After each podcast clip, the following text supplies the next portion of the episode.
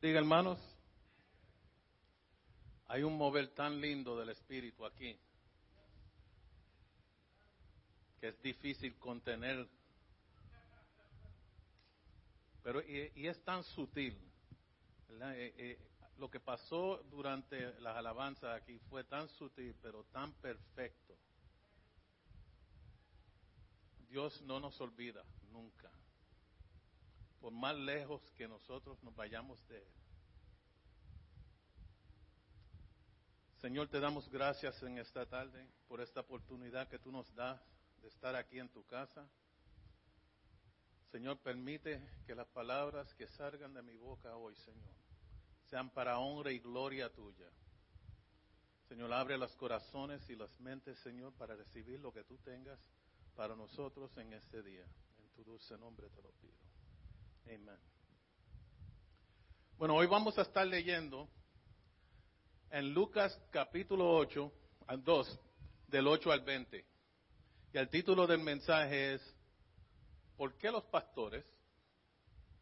¿Por qué yo?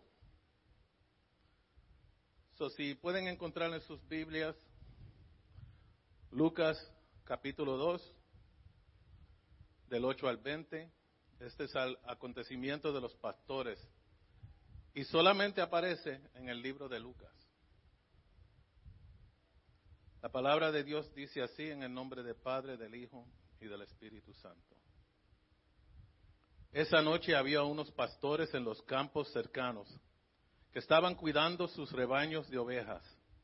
Y de repente apareció entre ellos un ángel del Señor y el resplandor de la gloria del Señor los rodeó.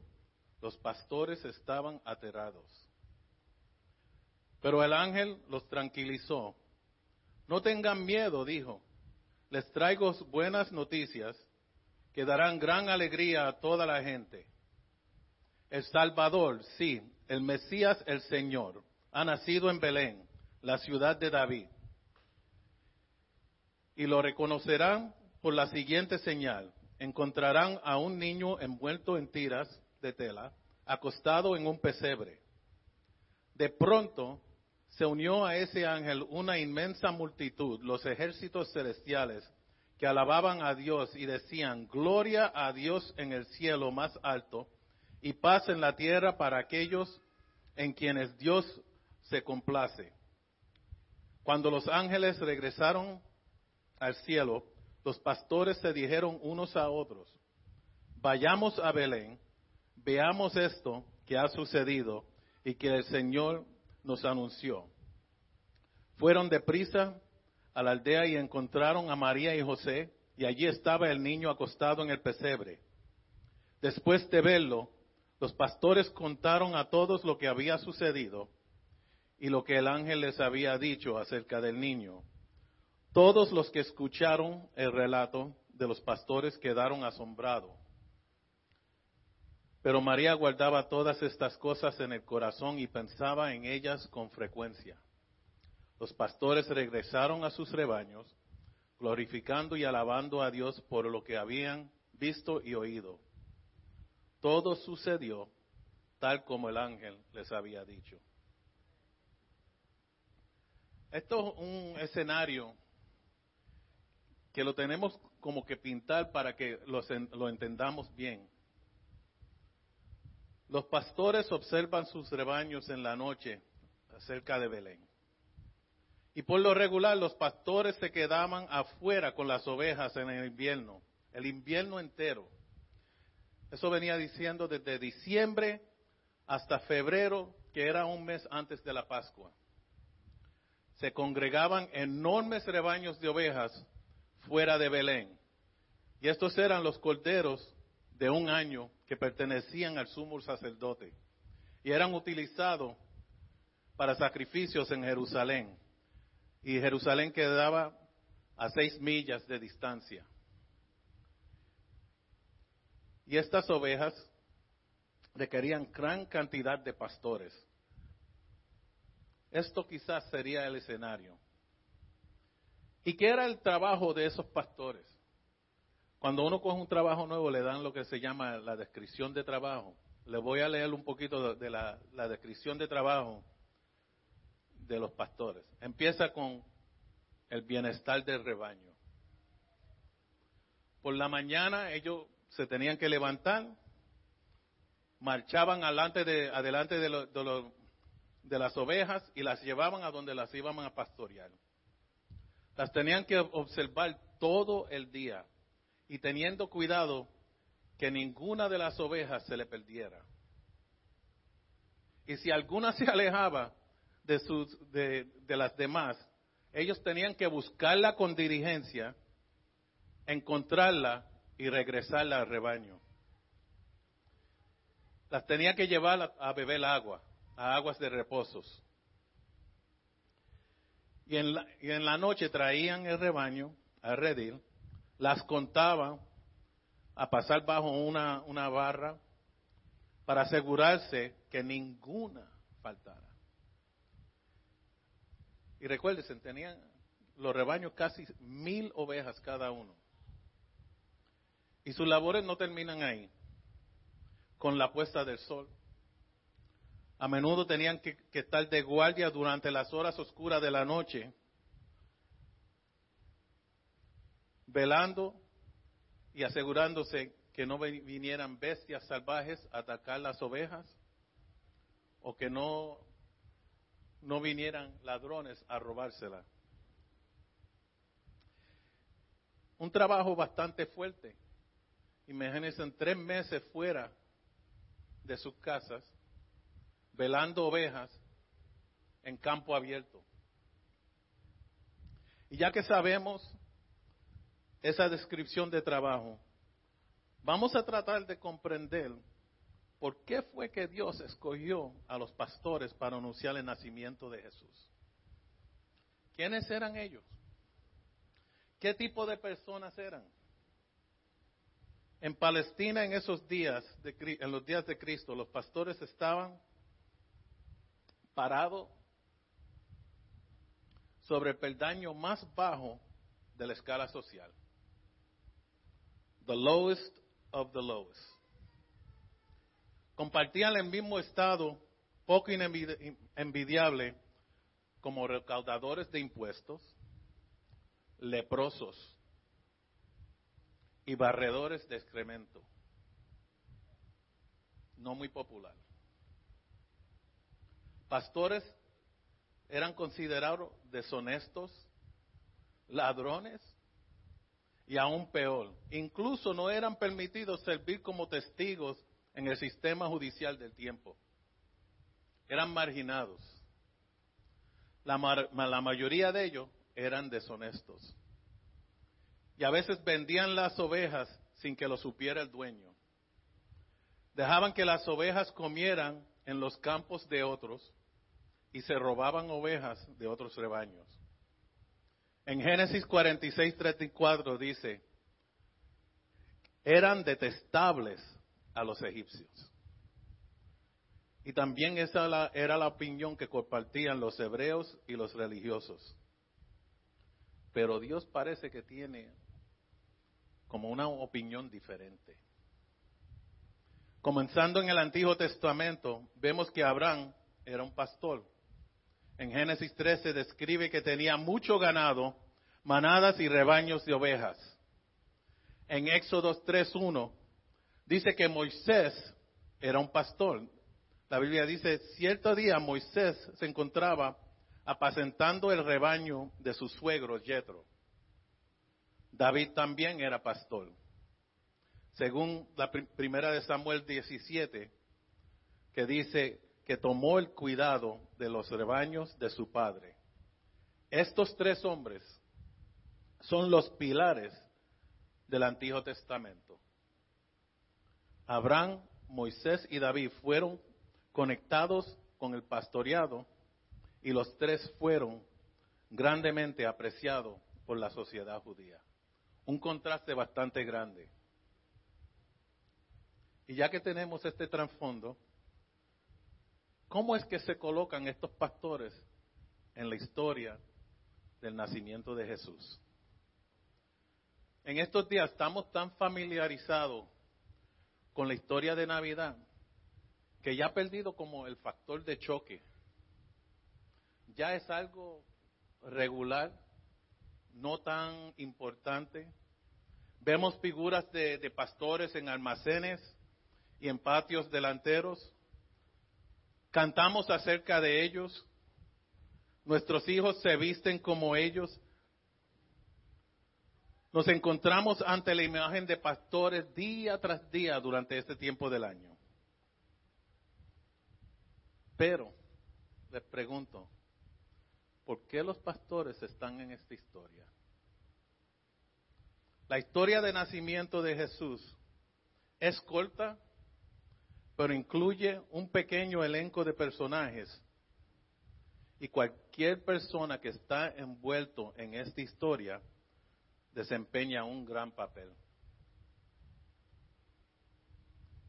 Los pastores escuchan el anuncio, buscan el bebé, confirman las, las noticias y vuelven a su trabajo.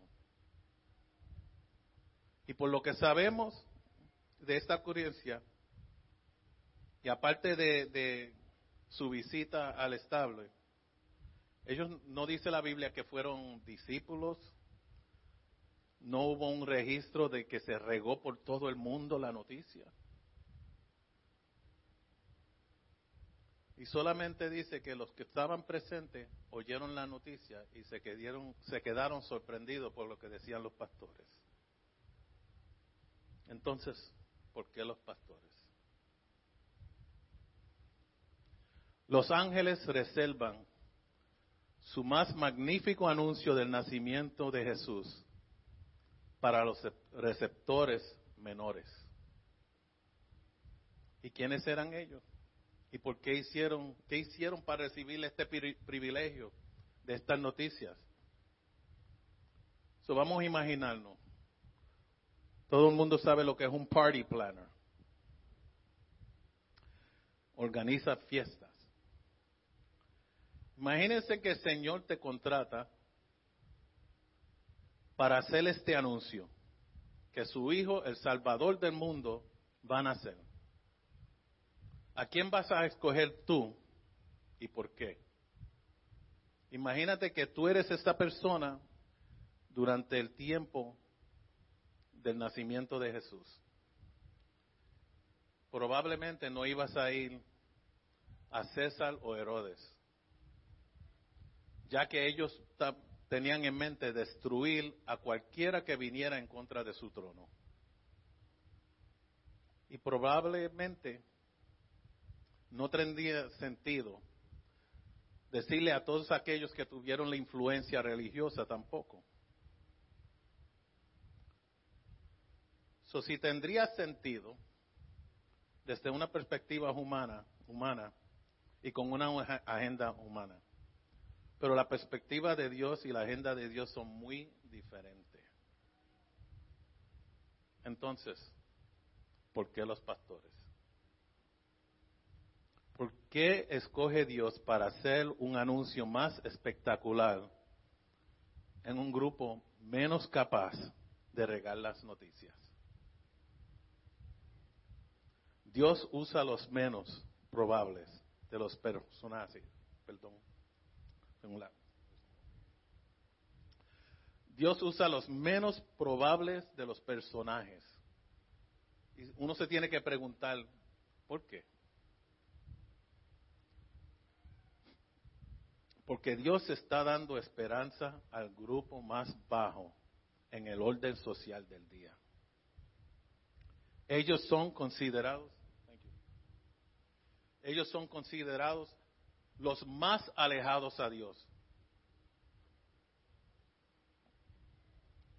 Y si vamos a ver, estos pastores son como los jibaritos de las montañas. Nadie le presta mucha atención. Ellos son los que nadie le importaba. Y hermano, si hay esperanza para ellos, entonces hay esperanza para todos nosotros también. Esta historia de los pastores nos da tres, tres verdades fundamentales a las que podemos agarrarnos hoy. Tres verdades que nos dan mucha esperanza sobre nuestra relación con Dios. La verdad número uno, nadie está fuera del alcance de Dios. Lucas 2, del 8 al 11 dice, esa noche habían pastores en los campos cercanos cuidando sus rebaños de ovejas. De repente un ángel del Señor apareció entre ellos y en el resplandor de la gloria del Señor los rodeó. Estaban aterrorizados. They were scared. Deja contarle algo que me pasó a mí que cuando pasé un susto. Porque yo me puse en, en el lugar de ellos. Hace unas cuantas navidades atrás, estábamos decorando y compramos un, un arbolito que cantaba We Wish You a Merry Christmas cada vez que uno le pasaba por el lado. Y tenía unos ojos bien grandes y abría los ojos y empezaba a cantar cada vez que uno le pasaba por el lado. So, una noche yo me olvidé que teníamos eso en la sala. Estaba oscuro y quería chequear a ver si las ventanas estaban cerradas porque hacía frío. En la oscuridad voy, entro a la sala, paso por el lado del arbolito y empieza, we wish you a Merry Christmas, we wish you a. Yo he dado un brinco que caí al otro lado de la sala sentado. So, yo me imagino que cuando sale el ángel de noche, ellos estaban esperando quizás, uh, Fox es zorra, right? Zorra. Uh, podían haber osos, ladrones. Ellos estaban preparados por un susto de ellos, porque estaban velando, pero que se le aparezca el ángel y empiece a cantar We Wish You a Merry Christmas. No, el ángel no cantó We Wish You a Merry Christmas. Yo me imagino ese susto, porque eso no, no, no es lo que esperaban ellos. Pero el ángel los tranquilizó. Yo no tuve que me tranquilizar a mí, yo estaba nervioso. Y le dice, no tengan miedo, les traigo buenas noticias que traerán gran alegría a todas personas. El Salvador, sí, el Mesías Señor ha nacido hoy en Belén, en la ciudad de David. ¿Por qué a ellos? Los pastores no eran considerados dignos de relación con Dios. Y comprendan que los pastores en la cultura del siglo I eran ceremonialmente impuros. Siempre, siempre estaban tratando con el excreta de los animales. Tenían que tratar con animales muertos. Y por eso fueron excluidos de la adoración en el templo. Y aunque proporcionaron los animales para ser usados en el culto del templo, fueron excluidos de él. Pretty sad, right? habían rituales que ellos podían hacer, que hacerlos aceptables para la adoración, pero eso requería que abandonaran las ovejas. Y eso no lo podían hacer. En la época de Cristo la adoración estaba asociada con el templo. Por lo tanto, si no podrías ir al templo, realmente no podías adorar a Dios. Entonces los pastores vivieron en este dilema espiritual. Eran, eran considerados siempre inmundo, nunca adoraban en el templo, eran separados de la presencia de Dios. Ellos eran el grupo siempre afuera mirando hacia adentro. Imagínense cuántas personas pasan por aquí y miran adentro y no se atreven a entrar. Ellos son los marginados. Nosotros tenemos que siempre tener nuestras puertas abiertas a todos esos marginados que pasan por ahí.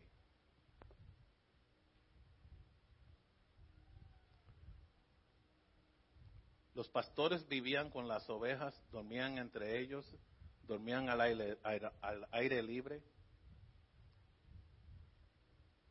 no es una vida, vamos a decir, ¿cómo se dice? Fancy, fabulosa.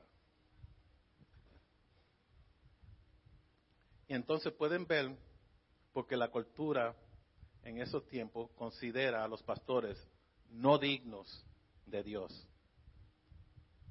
Pero gracias a Dios.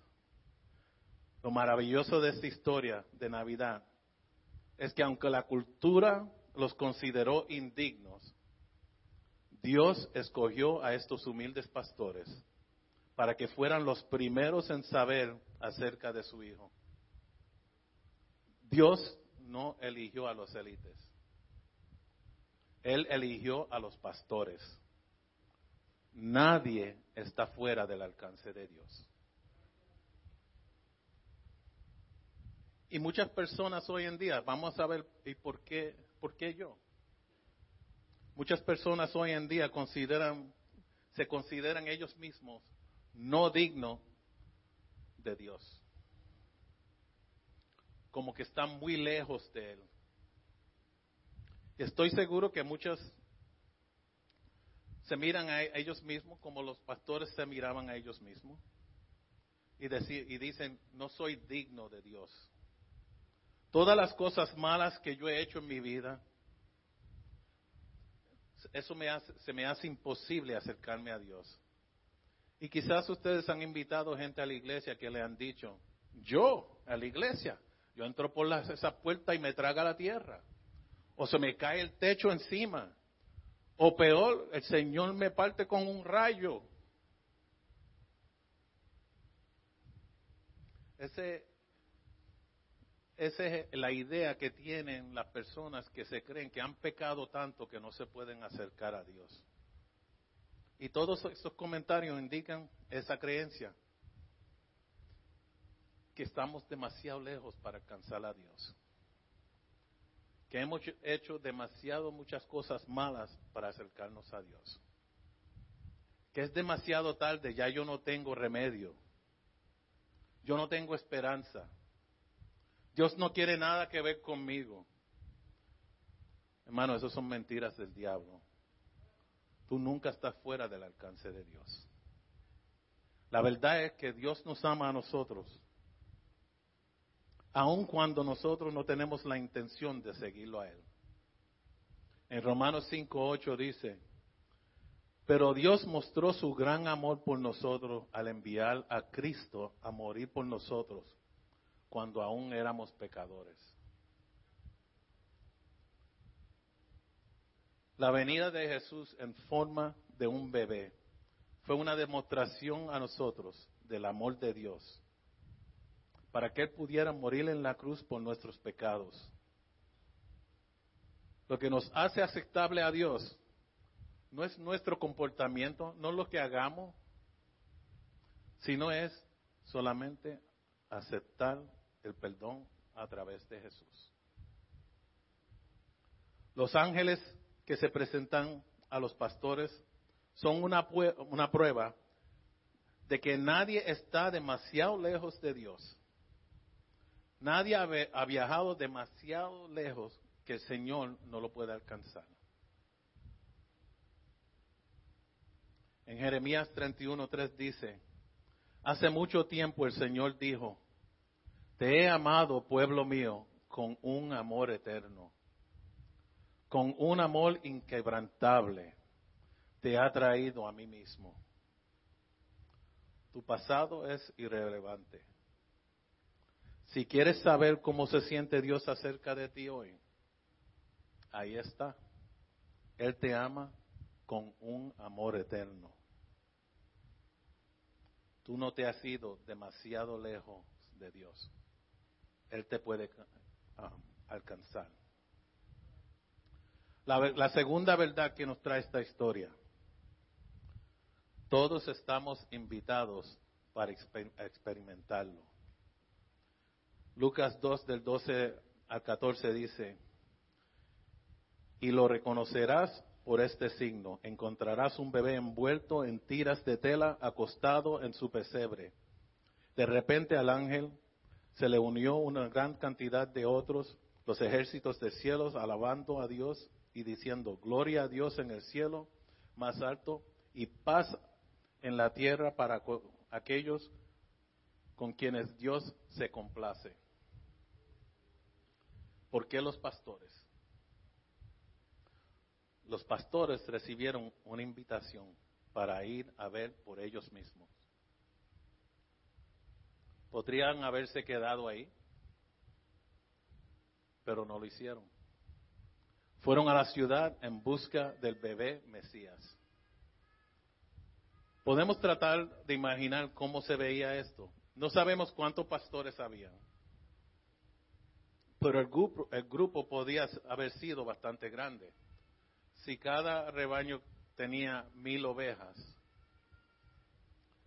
se necesita bastante pastores para velar de ellas.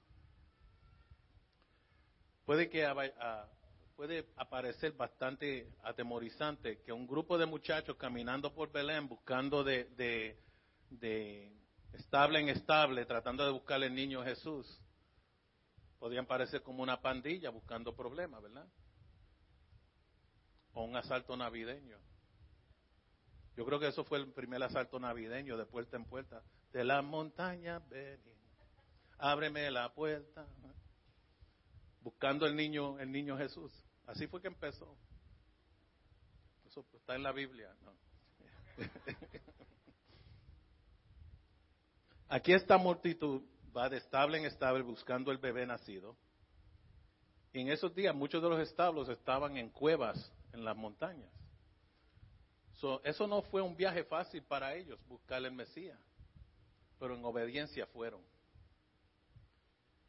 Y te imaginas lo que pensaron María y José cuando se interrumpieron con estos pastores. Tuvo que haber un choque, miedo, maravilla, asombro. Cuando uno le tocan la puerta a las dos de la mañana, uno, lo, primero que uno piensa es lo malo, ¿verdad? ¿Qué, habrá pasado? Yo me imagino María y José con el bebé y vienen estos pastores de repente a interrumpir el nacimiento. Y me encanta la, obediencia de los pastores.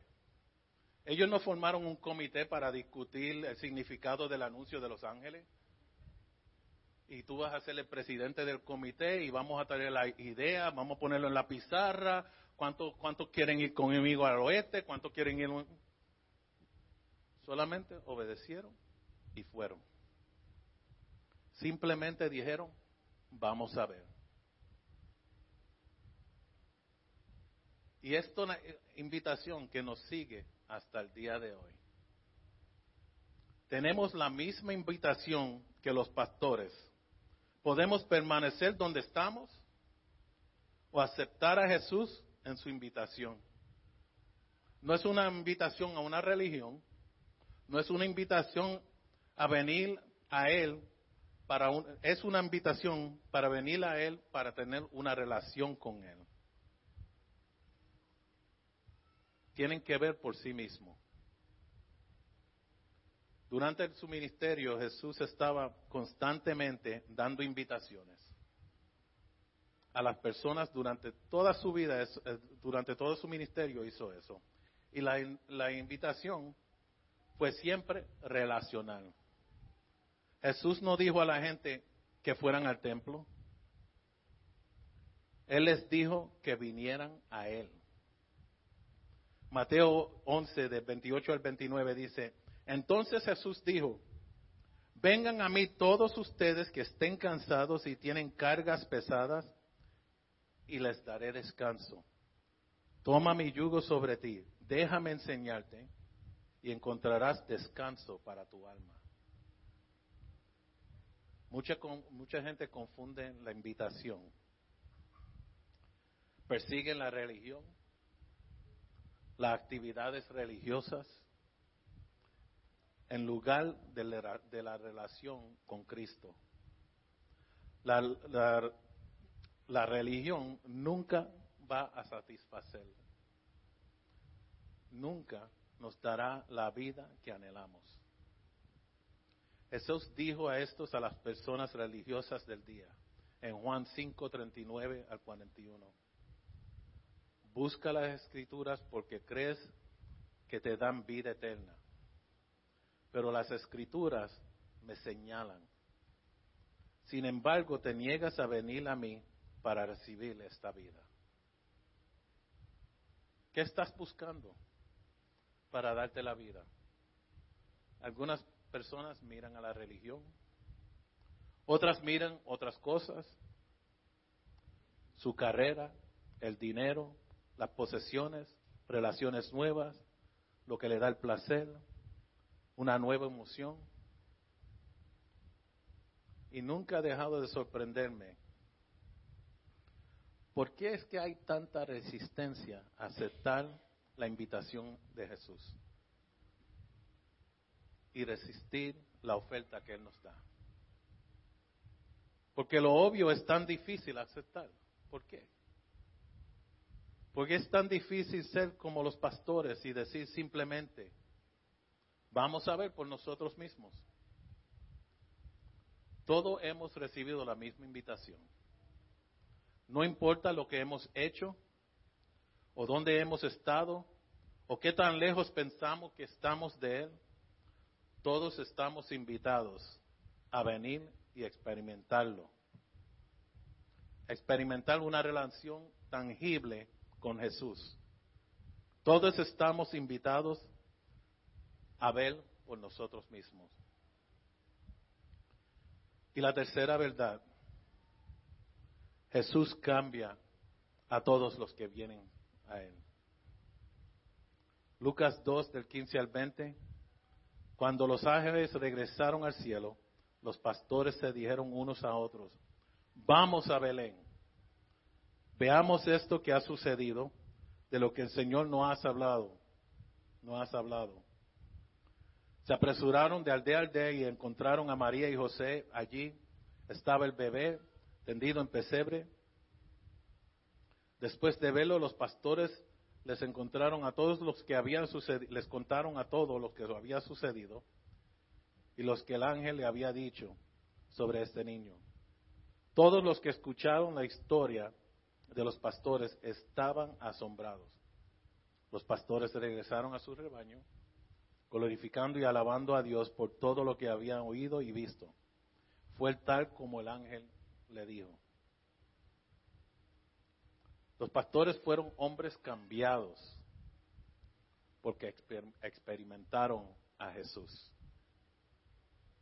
Algunas veces pasamos por alto el comportamiento no muy típico de estos pastores. Eso no lo que se esperaban de ellos. ellos eran los marginados.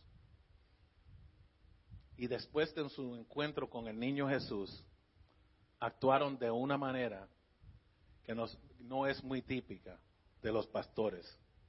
Fueron cambiados. Contaron lo que sucedió y no tuvieron miedo en decirle a todos en Belén que recibieron el mensaje de un ángel y que vieron el Mesías.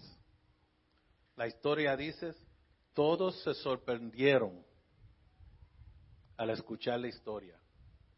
Los pastores no tienen encuentros con Dios. Recuerden, son impuros. Los pastores no son conocidos por su espiritualidad. Pero aquí están hablando acerca de Dios y el Mesías. Sí, todo el mundo estaba bastante sorprendido. Los pastores glorificando y alabando a Dios por todo lo que oyeron y vieron. Aquí están adorando a Dios y no están en un templo. No están en un gran, una gran sinagoga. Es posible que no hayan sido aceptables en el templo, pero sabían que eran aceptables para Dios. Nunca fueron iguales después de esto. Y nosotros, ¿por qué yo? Nosotros nos convertimos en personas cambiadas cuando experimentamos a Jesús. Todos hemos tenido experiencias que nos han cambiado de alguna manera u otra. Un matrimonio, tener hijos, un trauma físico o emocional, incluso experiencias relacionales. Yo soy una persona diferente debido a mis relaciones. Cuando experimentamos una relación, eh, relación con Jesús, también somos personas cambiadas, así como los pastores. Segunda de Corintios 5:17 dice, esto significa que cualquiera que pertenece a Cristo se ha convertido en nueva persona. La vieja vida se ha ido, una nueva vida ha comenzado. Thank you, God. ¿Y cómo funciona eso? No estoy seguro de que alguien pueda explicar adecuadamente lo que Dios hace, pero lo sabemos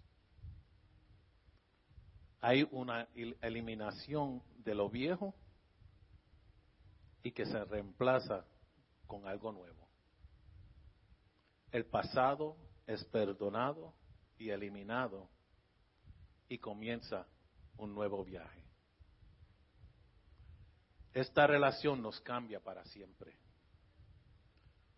No podría ser un predicador de su palabra y yo no me considero gran predicador si no creyera en esto y poder verlo con mis propios ojos.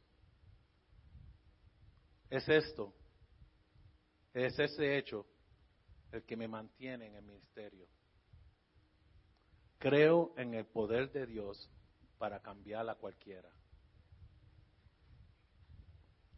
Nadie está más allá del alcance del amor y la gracia de Dios y su perdón. Nadie.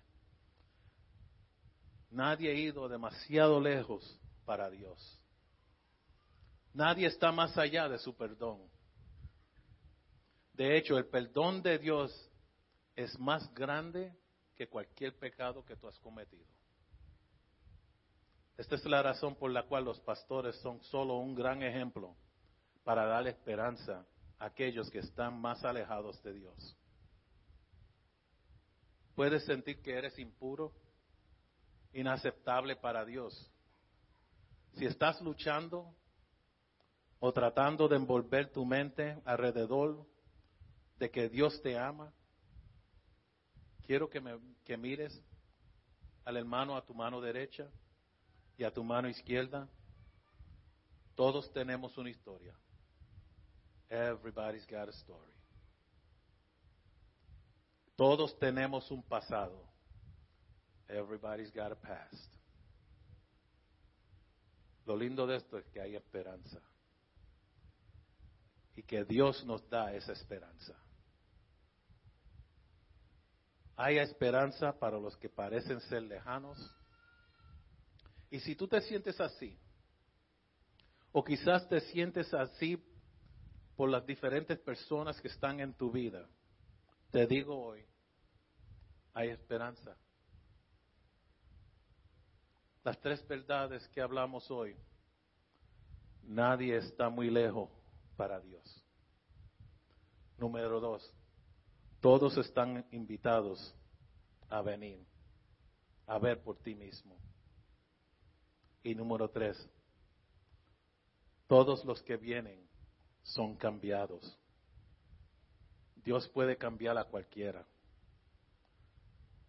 Tal vez necesitas aceptar a Jesús hoy en su invitación.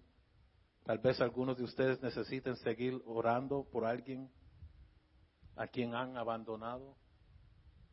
Quiero que sepan hoy, hay esperanza y nunca estamos muy lejos de Dios. Los pastores oyeron el anuncio, tomaron la acción apropiada, celebraron con gozo aprendieron que todos son importantes para Dios, aprendieron que Dios tiene buenas noticias para todo que él todo en, que en él cree y aprendieron cómo responder a esa invitación. Y eso hace toda la diferencia. Hay esperanza, hermanos. No importa lo mal que tú te sientes, no importa lo marginado que tú te sientas, no importa lo solo que tú te sientas, para Jesús tú estás al alcance de Él. Y hoy tú puedes hacer ese cambio. Puedes confiar en Dios. Él es el Dios de la esperanza. Y Él puede cambiar nuestros corazones. Y en vez de decir, ¿por qué yo? Vamos a empezar a decir, ¿por qué no yo? Dios es más grande que cualquier pecado que hemos cometido. Él es el Dios de nuestra esperanza. Ese niñito nacido en Belén, los pastores escogidos por Dios, los marginados escogidos por Dios para el anuncio más grande en la vida del hombre. Ha nacido el Jesús, Jesús el Mesías. Vamos a inclinar nuestros rostros, hermano. No sé por lo que tú estés pasando en esta tarde. No sé si es que te sientes marginado, si te sientes solo, si te sientes que ya tú no estás suficiente cerca para que Dios te alcance. Te digo, hermano, que tú tienes solamente que tomar el primer paso. Si tomas el primer paso de aceptar la invitación, tu vida cambiará para siempre. Si es que te estás alejando poco a poco por las cosas que estás haciendo en tu vida, como el buen pastor Jesús te busca y te trae para atrás a redir. Vamos a orar que el Señor siga cambiando y moldeando nuestras vidas y que siga borrando nuestros pasados y sanando nuestros corazones. Esto es una época del año donde hay muchos que se sienten solos, que no tienen su familia para celebrar. Pero no vamos a entrar al año nuevo, hermano, sin acercarnos más a Jesús. Solamente tienes que aceptar la invitación. Dios está ahí para ti. Padre, delante de ti venimos en esta tarde, dándote gracias, Señor, por tu Hijo Jesús. Gracias por traerlo a esta tierra. Gracias, Señor, porque tú usaste los marginados, Señor para el anuncio. Y eso nos da esperanza que nos dice, Señor, que por más lejos que estemos de ti, tú nos alcanzas. Permite, Señor, que aceptemos la invitación que tú nos haces diariamente de caminar contigo. Cámbianos, Señor. Cámbianos, Señor, para que nosotros podamos ser las portavoces, Señor, que dicen, en Belén de Judea ha nacido el Mesías. Que podamos decir, Jesús me cambió. Yo ya no soy lo que era antes. Señor, te entregamos nuestras vidas en esta tarde. En tu dulce nombre.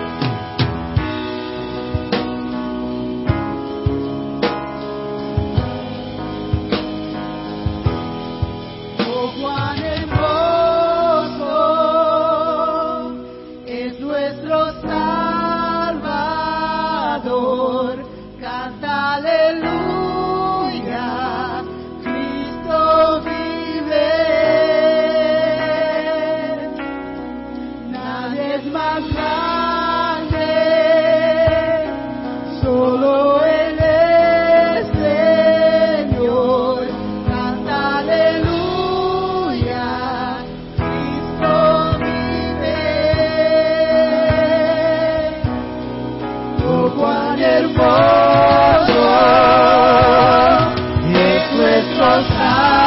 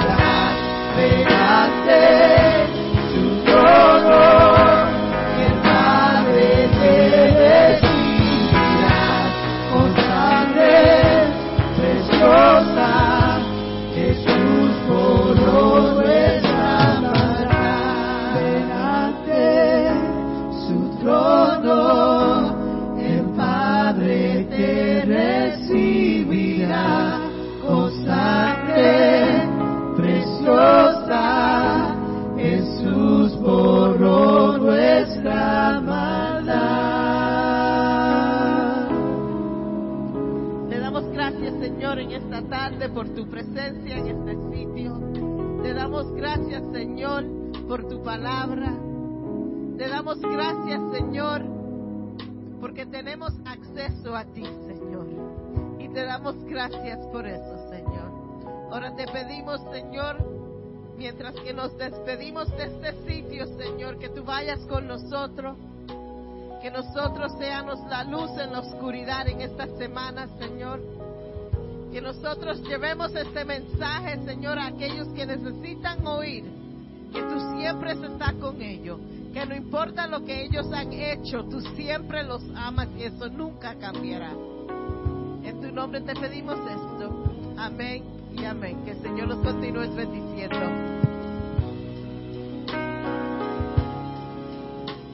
No se olviden, tenemos los snacks allá. Y por favor nos vayan y vayan a Denise para que le digan que van a cocinar para nuestra despedida de año.